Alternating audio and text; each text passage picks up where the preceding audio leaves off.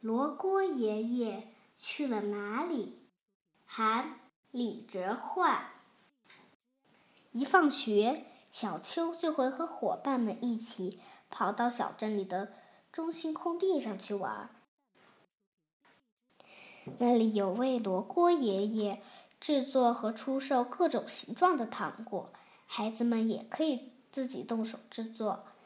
每当看到罗锅爷爷撑起的大伞，大家都会非常高兴。孩子们来到那把大伞下，总是喜欢围着罗锅爷爷问东问西：“爷爷，您的背上是不是藏了一个足球啊？真像骆驼。”虽然孩子们取笑爷爷是骆驼，但爷爷只是微笑，不说话。小秋每次都小心翼翼地制作糖果。但一次也没有成功过。就在他马上要做好一颗星星时，总是会掉下一个角。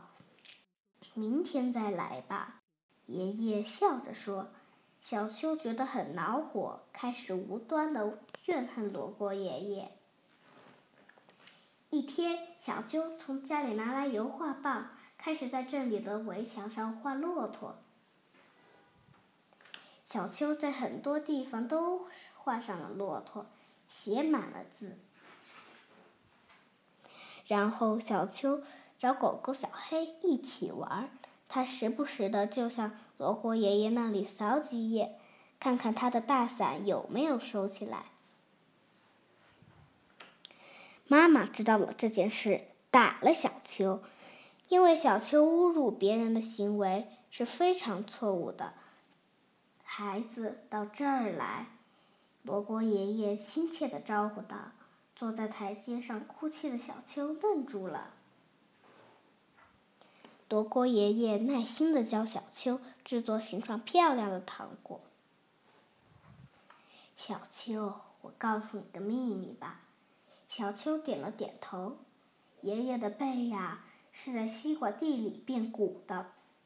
我在那儿睡觉的时候，一颗西瓜藤钻进了我的背里。在上面结了个西瓜，小秋瞪大眼睛看着罗锅爷爷，不敢相信他的话。这是秘密，谁也不能告诉。一天突然下雨了，小秋想到了罗锅爷爷，想到他的大伞可能禁不住这么大的雨。罗锅爷爷已经好几天没来了，只有那把大伞靠着墙壁。孤零零的站着，小秋举着雨伞，站了好半天才回家。一天，两天，三天，那把大伞始终没有再撑开。一直到秋天都过去了，罗锅爷爷还是没有回来。冬天来了，下了一第一场雪，罗锅爷爷的大伞倒下了。被埋在积雪里，